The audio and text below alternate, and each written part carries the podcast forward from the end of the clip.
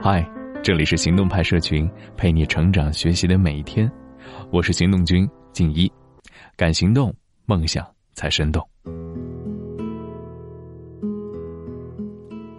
知乎最近有个问题特别热门，这问题是这样的：如何看待二十岁看上的衣服，不肯花几个月工资买下来，到了三十不嫌贵了，却已经不合适了？朋友把这个问题发给我，问我怎么看。我说不看。不知道从什么时候开始，自媒体的风向悄然变了。以前呢还是有哪些性价比高的东西值得买，现在已经变成了不肯花几个月的工资买下来，剩下的只是悔恨和悲伤等等等等。哎，这么说来，感觉自己过的人生都挺失败的嘛。反正我二十岁的时候肯定是不舍得花几个月的工资买东西的，这就是消费主义的特点。他企图传达给你这么一种思想：你与你所向往的阶层之间差的只是标签，只要你给自己贴上标签，就能挤进你所憧憬的圈子。怎么打标签呢？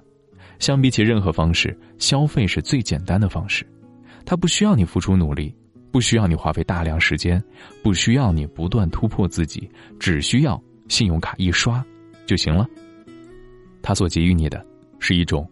我终于过上想要的生活了，这样的一种错觉，而事实当然不是这样的。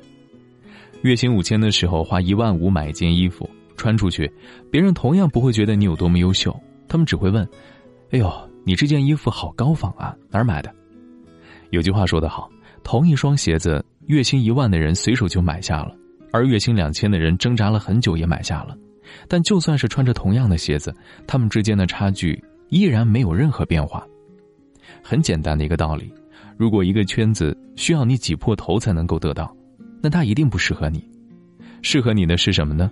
是你无需刻意去做些什么，只要正常的展示自己，它就会自动的来吸纳你。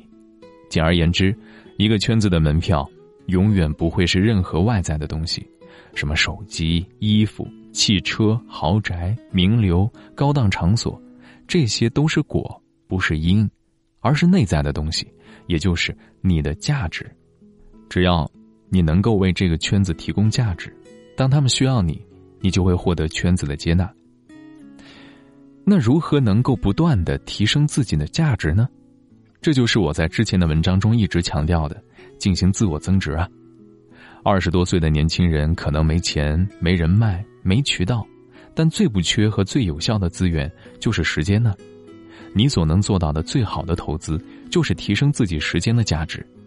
年轻时候的自己，为了省一点钱，会花费很多时间去做一些事，比如为了省下饭钱自己做饭，为了节省日用品的钱跑到很远的地方购物，为了省几十块会在淘宝上到处比价，诸如此类。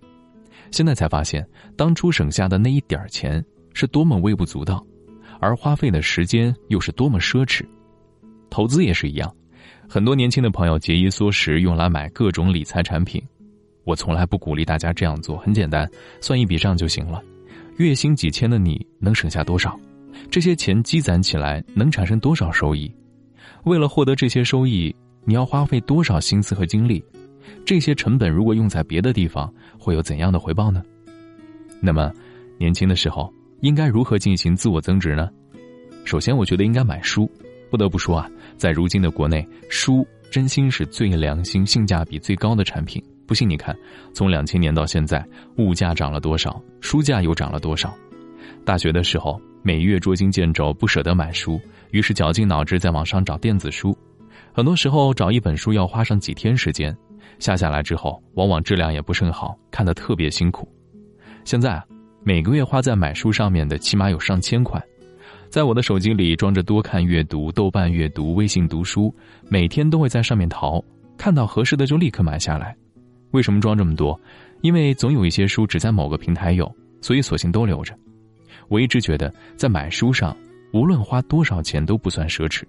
很多时候，你不需要深入了解，只需要有一些触动，便能够在你的知识体系中产生连锁反应，从而触类旁通，这就非常值得了。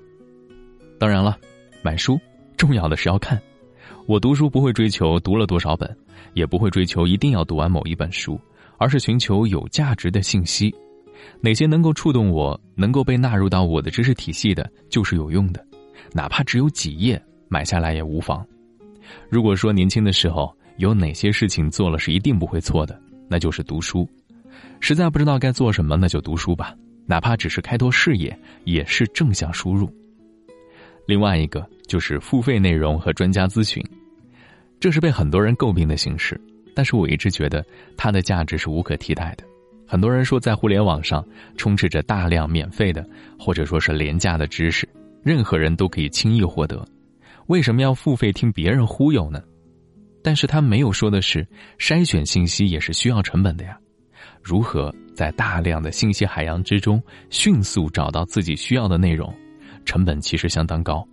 进一步说，每个人对技能和知识的需求也不一样，有些东西需要深入钻研，有些东西能用即可。有些东西了解一下大概就行，在这样的情况下，全部依靠看书去进行学习是没有必要的。我想知道出席活动穿什么，有必要阅读时尚史吗？我家里需要装修，有必要阅读建筑史、室内设计教材和色彩学吗？也没必要。这个时候，我需要的是定制和效率。假如说，针对一个领域，我读二十本书花六百块钱。除去重复和案例论证的部分，获得的有价值的内容是这么多。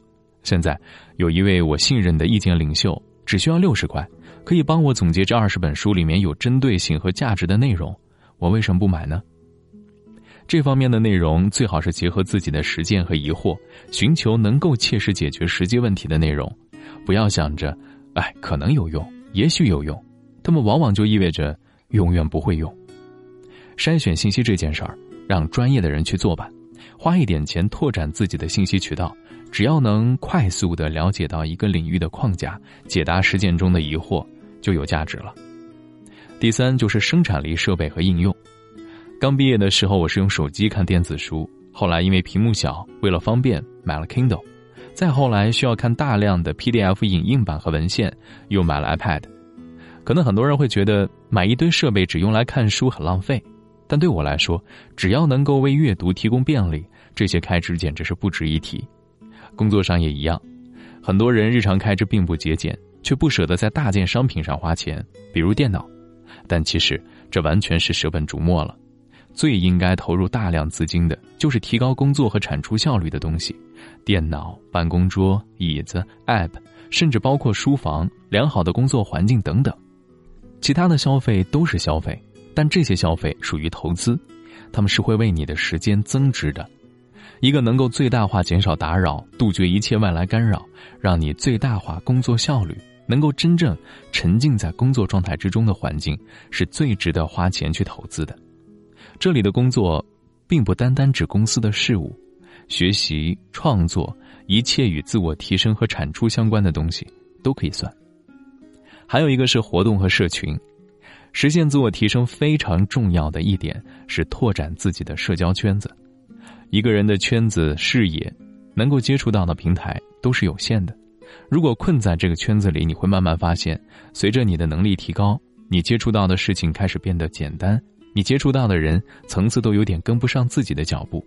你要做的就是拓展自己的圈子，接触更多的人。这意味着更广阔的世界、更多的机会、更多的人际交往练习。更多的可能性，更多的信息渠道，以及由内而外的开放而积极的心态。你需要加入的是那些比现状稍高，但又能够够得着的圈子，去从中找到标杆，向他模仿学习，并寻求能够建立联系、展示价值的机会。很多时候，这就是你跳出现在圈子的一个契机。今天在行动派 Dream List 微信公众号里回复的关键词是“学习”，回复。可以看到全文。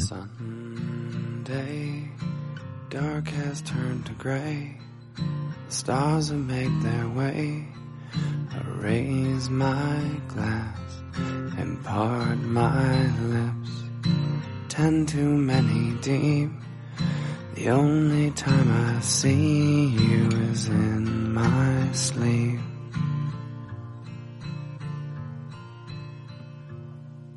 Sunday, I'm getting by my way. I think I'll be okay for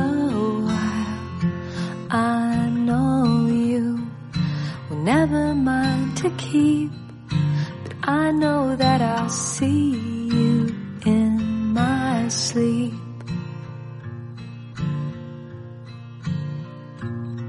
But time has been unkind and kept me far from you. But I know you will be golden